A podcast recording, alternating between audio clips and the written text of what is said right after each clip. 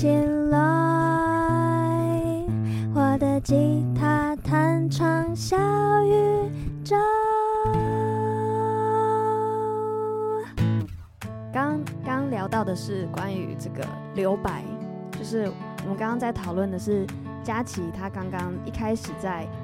跟我访谈的时候，比较有很多口疾，或者是讲一些赘字的部分。那呃，后来他就有越越来越进入状况。哎、欸，我口急，怎么回事？好笑。老师真的，老师被被被我感染到了。好，然后我们就聊到就是关于留白这件事情。那我我，然后他啊，佳琪就说，因为他想到我在开播前，我跟他说，如果你一时之间不知道要讲什么，马上没有办法想到，没关系，就先停下来想一下再讲。然后他后来就做这个调整，所以呃，后来大家听一下刚刚那个梦想篇，后来佳琪的部分就比较顺，比较自然。然后啊，你你要说话，因为我那其实我这个人啊，就。就是可能有话，就是脑袋里有想到什么东西，我就直接就讲出来。Oh. 可能其实就是像老师讲的，就是需要一些那个停顿，就是让你的思路可能就是要先经过整理之后，然后再讲出来。嗯、对，嗯、我刚刚就做到这样子。对，对而且、嗯、其实大家不要看刚刚好像简单的一集 Podcast，其实在里面佳琪做了很多的突破，因为在我们表演者里面有一个很重要的一环，一个环节。除就是除了你歌曲本身要练好之外，表演者还有一个很重要的 part 是每个表演者，特别是新手表演者都要去锻炼的，也就是 talking，就是你跟听众的互动跟讲话。那其实本来这部分佳琪是会比较紧张，所以他甚至在第一次上街头表演的时候，他是写逐字稿。哇，这个大家都觉得太就是很佩服，然后又觉得好用心。不过呢，逐字稿的缺点就是有时候会比较僵化。优点是可以让你真的防呆，就当到时候如果脑中一片空白的时候，你就可以直接照着讲。那其实那天效果是不错的，不过呢，这样就会呃到某一个阶段，你会开始发现这样的竹子稿它少了一点现场的那种很有机的、很即兴的一些很有趣的东西，就比较难去直接发挥。就可能就是说，可能就是很自私化，就是想就是按看的那个稿子在那边念，可能说哎。欸没有想说，就是哎，我想到什么，然后就就讲什么这样子。对对对，这样对这样就可能就失去了我自己的那个特色在。对，其实这样没有不好，不过呢，应该是说长时间而言久了，你会自己会有点累，就是是对表演者来讲，因为有时候最好玩的就是在于即兴，你意想不到的一些当下。还有，如果你要做到即即兴这件事情，你必须要很投入当下，然后很信任自己每一刻的感受。像刚刚佳琪，你形容一下你后面讲的很顺的时候，你的感觉是什么？就是我是当下其实是蛮投入这个氛围。其实一开始的时候啊，我还蛮紧，就是很紧张，然后还没想说，哎、欸，下一题啊，下一题大家问什么？奇怪，哎、欸、呦，那个下，哎、欸，怎么问题我想不出来？好，算了啦，之后就让他 let it go，然后就会看，就会比较融入那个环境，然后想说啊。对，老师不管老师问什么问题，我再答什么问题就好了。对，对，对，我跟你说，就是你这样的心态，其实街头艺人或者是表演者就是要有这样的心态。可是其实那个还是自己本身还是会怕，就是说，一定的，因为你在街头表演，其实还是有很多人的目光在，没错。然后你很怕，就是说，哎，我到底是讲错了什么东西？我跟你说，那你就把这个错发挥成一个有趣的点。有趣的点什么意思？比如说讲错，你最好的一个方式就是去酸自己啊。嗯，你你举例，比如说讲错什么？讲错什么吗？就是可能讲错，可能不该在，可能在街头上面那个场合，可能讲错不该讲的话，就可能就是呃开别人的玩笑什么之类的。对对对。啊，开开到不该开的点，然后对方生气。嗯。哦，那这个其实这个分很多层次诶。如果是。一些个人比较白目的地方，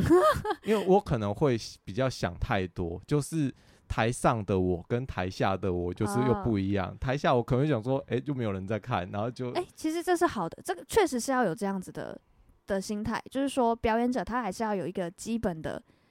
表演者的姿态在，只是说你要怎么在这样子的表演者的我们说框架底下，你还是可以。自在的做最真实的自己，其实这是需要去练习的一个平衡啦。好，反正我想要讲的是，因为我们刚刚讲到留白这件事情，然后我就也是一个当下的灵感来，我就想到，哎，其实佳琪好像就有关过去对他的了解，包括他在编曲上其实是确实是很丰富的，但是好像真的就是少了留白，所以我刚刚就跟佳琪说，你现在人生的课题就是要学习怎么留白，而且留白不尴尬，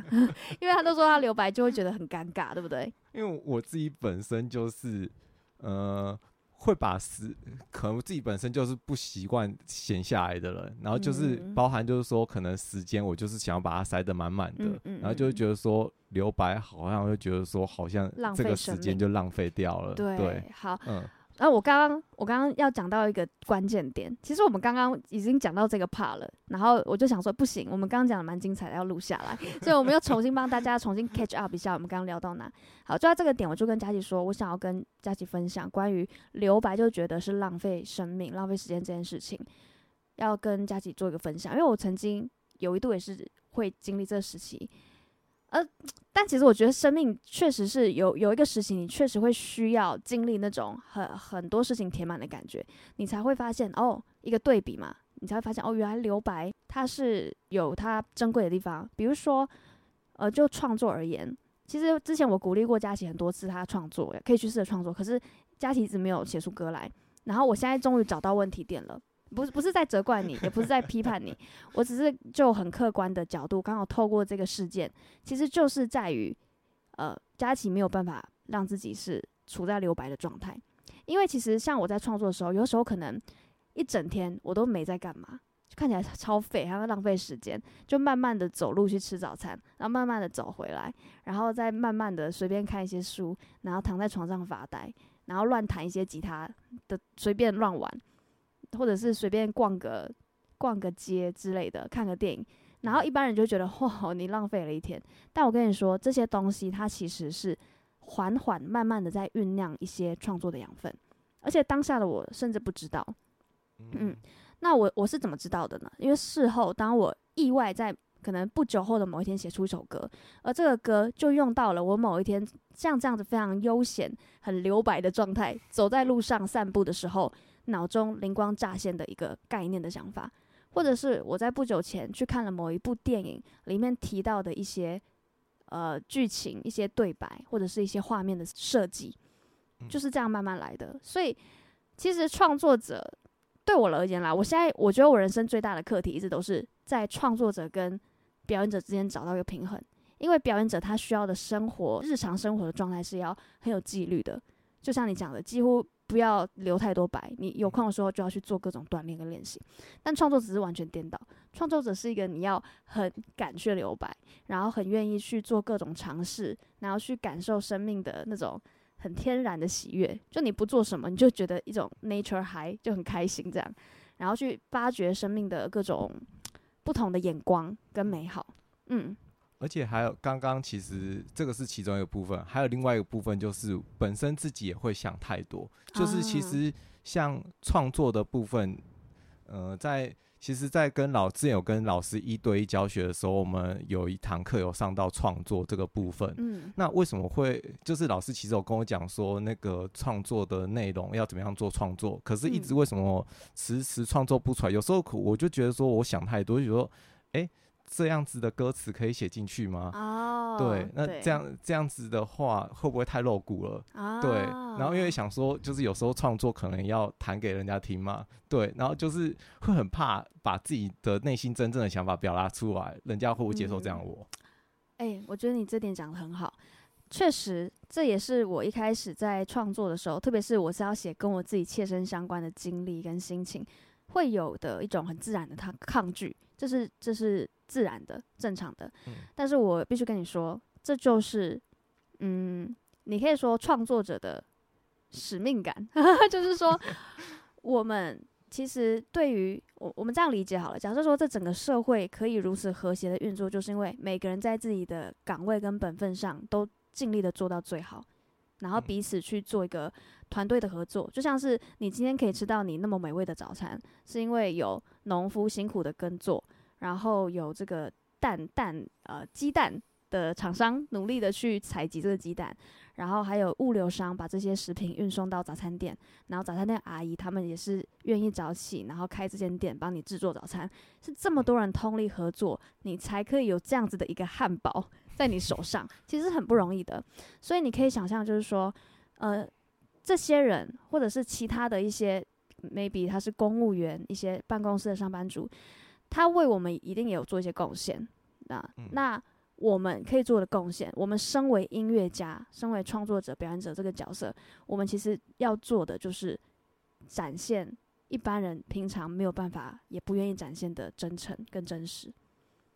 所以，对，这是我后来自己做的一个突破，让我自己去突破这个这个框架跟思维，还有防线的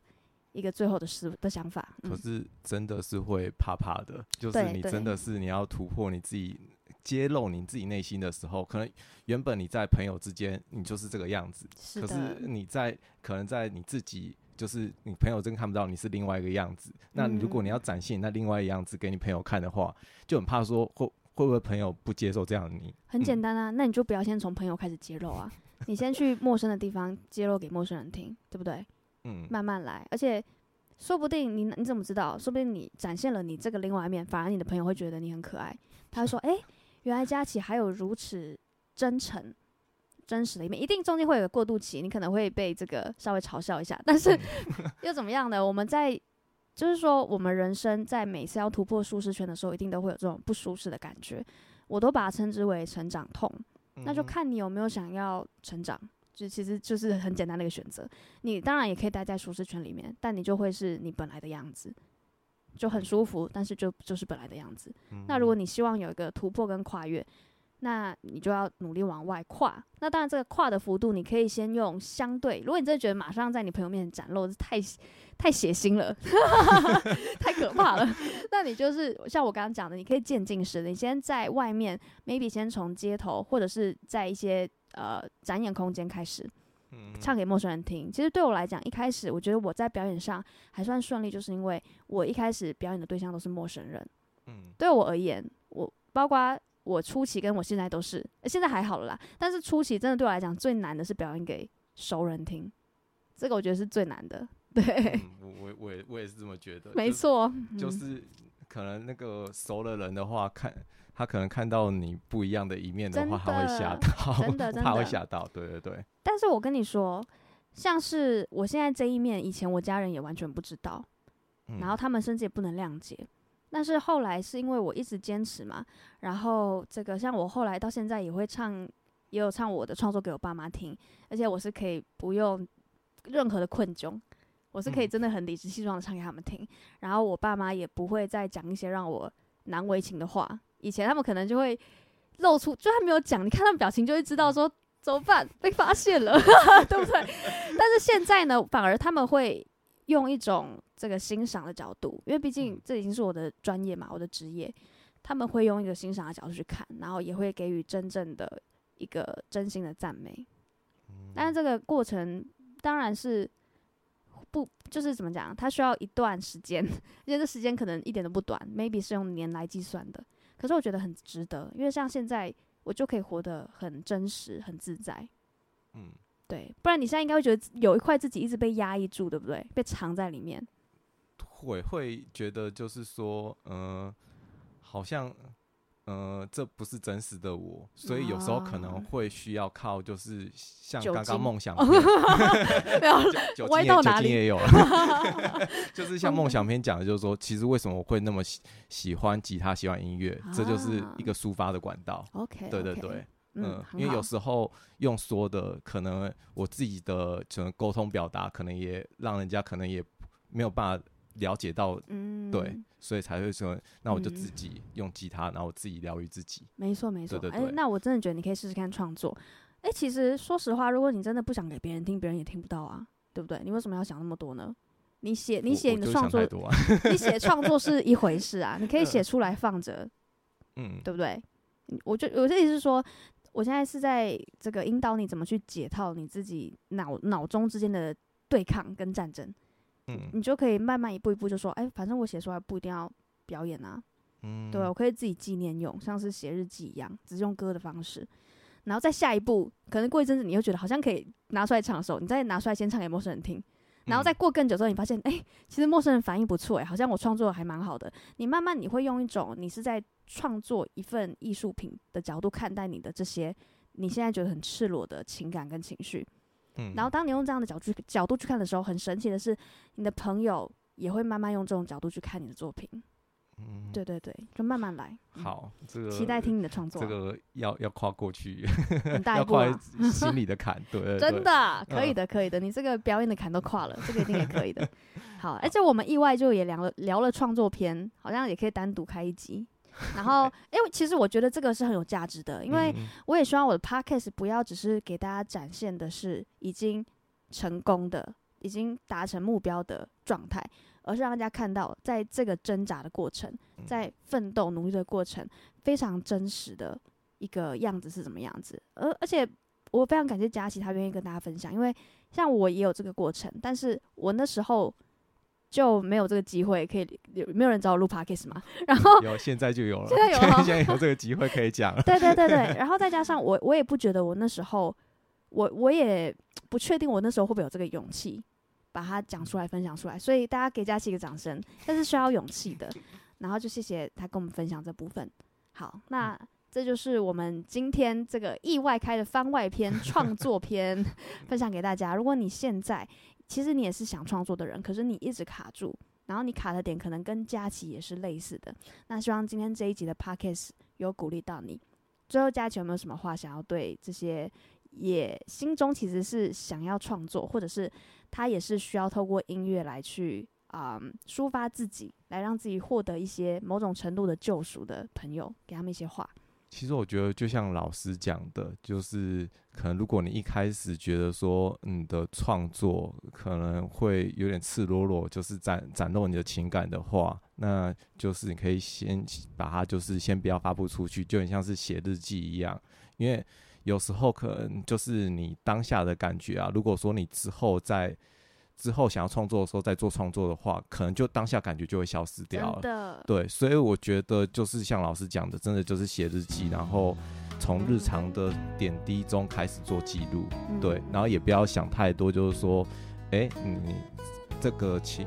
这样写出来会。会怎样都都不要想，对，就是你就是把你当下的感觉把它说出来就好了。嗯，对，真的每一个片刻的感觉，每一个阶段的自己都是很珍贵而且很重要的。像我现在如果要回去写那种比较少女情怀的歌，我真的写不出来耶。即便我想要用这个感受去这个同理的方式回到那时候的状态，我都很难写出这么精确的词语，因为那是你要真的切身感受到你才写得出来的。现在写不出来青春洋溢的歌了。对啊，对啊，所以大家要珍惜你每一刻的心情。我常常都想说，等到我死的那一刻，你看我们这一生这么多回忆，这么多经历，像你现在回想十年前的事情，大概已经超级模糊，都忘光了。那到底有什么东西可以去证明我们真的有好好的活过这一生、这一辈子？其实对我而言啦，就是这些一首首看起来最虚幻、最没有办法实质握紧的创作，因为。如果没有这些回忆，怎么会有这些歌？